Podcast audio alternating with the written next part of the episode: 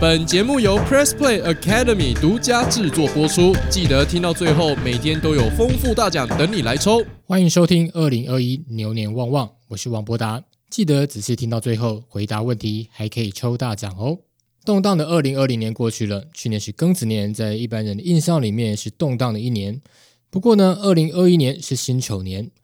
从过去的经验，不管是庚子年或是辛丑年，基本上都是属于动荡的年代。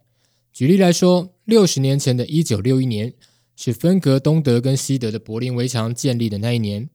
这个事件呢，并不是一个独立的事件，而是一九四七年到一九九四年这四十七年来冷战的一小部分。而以苏联为首的社会主义跟以美国为首的资本主义阵营就这样对立了将近五十年。新建柏林围墙这个事件算是冷战期间里面比较没有直接冲突的事件哦。虽然双方一度把坦克开到了柏林围墙旁边对峙，但是呢，最后并没有发生进一步的冲突。而在那之前，其实已经发生过了韩战，而美国在越南的战争也已经打了六年。柏林围墙之后，则是古巴的飞弹危机。所以，其实，在那整段的时间，很长的一段时间呢，国际的情势一直都是处在紧张的状态。这样的紧张情势一直持续到了一九八九年，也就是经过二十八年后，柏林围墙倒闭，然后呢，再过了两年，苏联解体之后呢，才正式结束。但其实那段紧张时期的背后，反而是全球科技跟亚洲经济快速发展的年代。因为美国为了对抗苏联，所以积极的扶持亚洲国家，包括日本的人均 GDP 超过美国，亚洲四小龙快速的崛起。然后呢，个人电脑快速的普及，我们进入到了资讯科技的时代。所以呢，虽然整体的国际形势是相当紧张的，但是仍然有特定的领域、特定的国家有相当好的发展。如果我们再往前一次的辛丑年，就是在一九零一年的，这大家可能比较有印象哦，就是在辛丑条约签订的那一年。不知道现在历史课本还有没有教这个内容哦？但在那前一年呢，就是庚子年的庚子全乱，也就是义和团的事件。后来呢，就酿成了八国联军攻占了北京，慈禧太后逃到了陕西，然后签下了有巨额赔款的辛丑条约。之后的清朝呢，就陷入了半封建跟半殖民的状态。十年之后呢，清朝灭亡了，中华民国建立，但中国呢，还是没有能够过上一个好日子。军阀割据，第一次世界大战跟第二次世界大战，对日抗战，国共内战，中国陷入了长期间的动乱。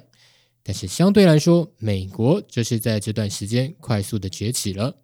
经过了第一次的世界大战跟第二次世界大战之后呢，美国成为全世界最强大的国家。布雷顿森林体系更是确立了美国的世界储备货币的地位，然后就一路成长到我们现在所看到的美国了。如果再往前一次的辛丑年，那就要追溯到一八四零年的鸦片战争了。清朝的钦差大臣林则徐在虎门焚烟，销毁了鸦片。但是这样的做法呢，惹恼了英国的商人，所以他们在英国国会里面游说议员对中国发动战争，而这也就成了后来的鸦片战争了。这也是西方国家第一次出现对中国的大规模战争。清朝在战败之后签订了《南京条约》，开放五口通商，后续则是一连串的外国入侵战争，一直到六十年后的辛丑年的八国联军，中国陷入了列强割据的年代。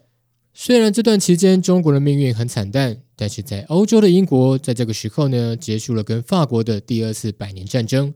成为新一代的日不落国，也是全世界最为强盛的国家。所以，虽然我们印象里面的庚子年或是辛丑年好像都会发生一些重大的事件，但其实那都不会只是单一事件，而是一连串事件里面的一小部分。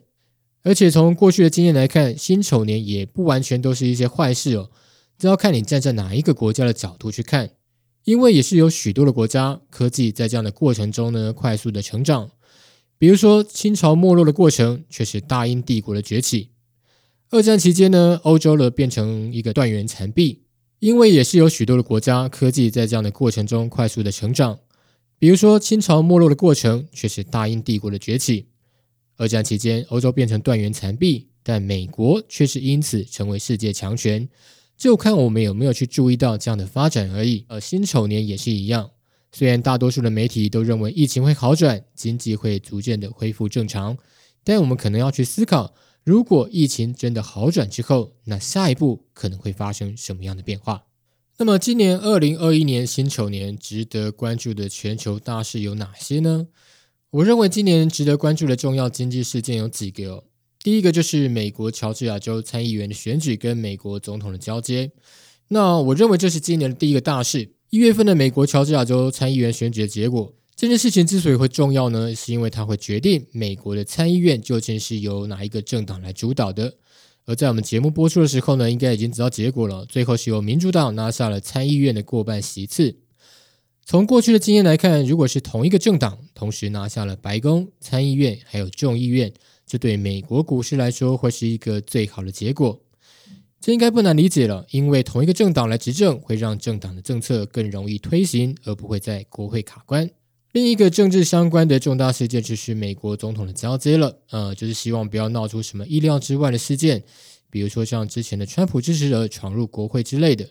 如果这些政治事件可以顺利落幕的话，那美国今年的政治风险也差不多要告一段落了。第二个重大的经济事件就是新冠疫苗的有效性。新冠病毒爆发到现在已经超过一年了，到现在全世界每天确诊的人数还在创新高，然后我们台湾又开始出现一些本土的案例，这真的是一个相当麻烦的病毒。这个病毒的影响有多大呢？以美国为例，美国在二次世界大战的时候，他们的债务占 GDP 上升到了百分之一百零六，因为战争死亡的人数呢是四十一点八五万人，占当时总人口的百分之零点三二。但这次的新冠病毒的疫情，目前让美国的债务占 GDP 比重上升到了百分之九十八点二，死亡人数是四十一万人，占目前总人口的百分之零点一二。所以，按照美国目前的疫情的情况来看，这一次的疫情让美国的政府债务跟整个美国死亡人数都有可能会超过二次世界大战期间的数据。而最近呢，看到英国的数据，在变种病毒出现之后呢，英国的每日确诊人数暴增，经济又重回封锁阶段。而我们台湾在最近呢，也开始出现了一些本土的感染病例。这些现象也说明了，除非疫苗它是确实有效的，否则我们人类呢，想要摆脱新冠病毒其实是相当困难的。所以今年的第二个重大事件就是要去追踪疫苗到底有没有效果，尤其是几个已经开始施打疫苗的国家，像是目前施打率最高的以色列，我们可能要继续追踪几个月，就可以知道疫情是否已经受到疫苗的控制了。假设疫苗确实有效的话，那么下一个会对经济有重大影响的事件，可能就是通货膨胀了。其实今年本来就有很多可能会让通膨升温的因素，比如说像是气候，相信大家应该都有感觉到，今年的冬天好像特别的冷。最主要原因呢，就是反声音现象所带来的影响。反声音现象是太平洋中东部海水异常变冷的情况，那它会造成全球的气候异常。影响包括像美国的西南部跟南美洲的西岸会变得相当干燥，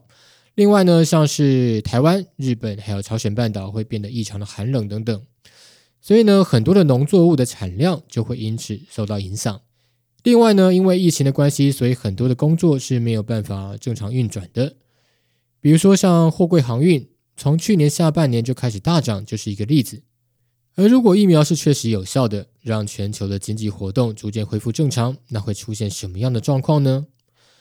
想必大家应该会开始恢复消费吧，包括旅游、住宿、餐厅、游乐园，还有电影院等等的活动。而这么一来，就有可能会进一步的推升通膨。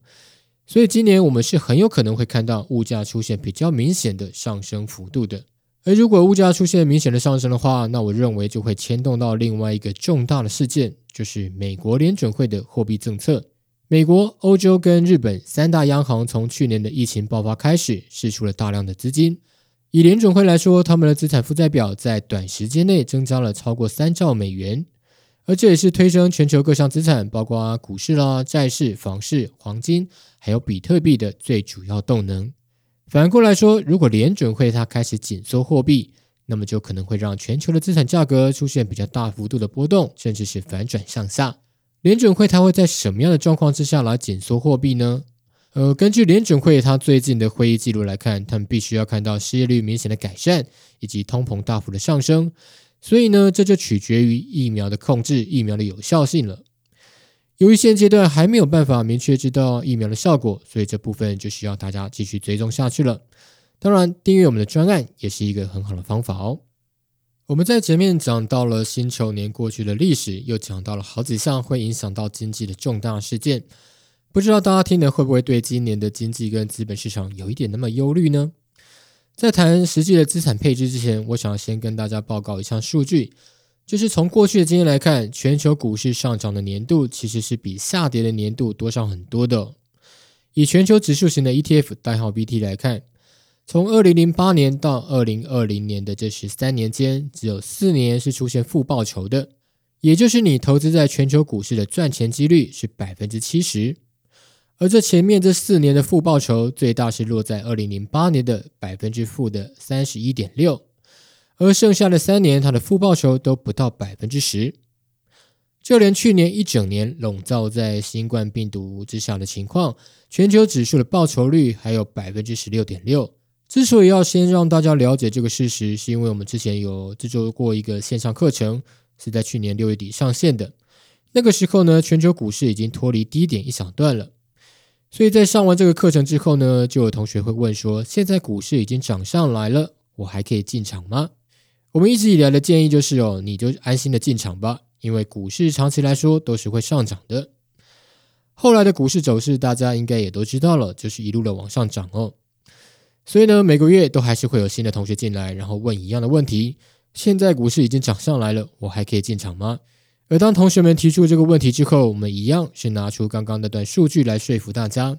如果你把时间拉长来看，赚钱的几率呢，其实是相当高的。所以呢，真正的资产配置的关键是你要持续的投入这个市场，然后持续参与全球股市的长期成长，而不是去在意那短期的波动。而如果你认为刚刚涨的像二零零八年那样跌百分之三十一是你没有办法承受的，那么你也可以考虑用股票加上一部分的债券，因为股票跟债券它大部分的时间都是反向变动的，而这样的组合呢，可以降低你整体资产的波动程度。举例来说，我们刚刚讲到了过去十三年投资在全球股票市场有四年是负报酬，但是如果你投资百分之六十的股票加上百分之四十的债券。也就是一个股债六比四的组合。那么在这十三年间呢，其实只有两年是出现负报酬的。而刚刚讲到，二零零八年如果投资在全球指数的报酬率是负的百分之三十一，但是股债六比四呢，只有负的百分之十四点五，整个亏损的幅度降到一半以下。而这个数字呢，应该是大部分人比较能够承受的水准。所以，虽然这是一个动荡的年代，虽然我也不认为今年会是相对平稳的一年。但是我认为，完全退出市场或是不去参与市场，并不是一个合适的策略。毕竟现在的利率水准已经降到了历史新低，所有的资金都会涌入各项资产。我们应该要做的是把风险跟波动控制在自己可以承受的程度，然后勇敢的投入市场，并且呢，把眼光放在长期的资本市场的成长，而不是短期的波动。我认为这才是在动荡时代之中最合适的资产配置的观念。以上就是今天的节目内容。如果还想听我分享更多的投资观念，可以订阅王波达观点。明天还有精彩的节目以及多项大奖等着你哦！拜拜，新年快乐，金牛行大运。先别急着走开，我们还准备了问答小游戏，有千元现金红包、原创课程折价券、财经专案免费看一个月等大奖等你来拿。答案就在今天的内容里。现在就点开播放器下方文字中的链接，立刻抽取大奖。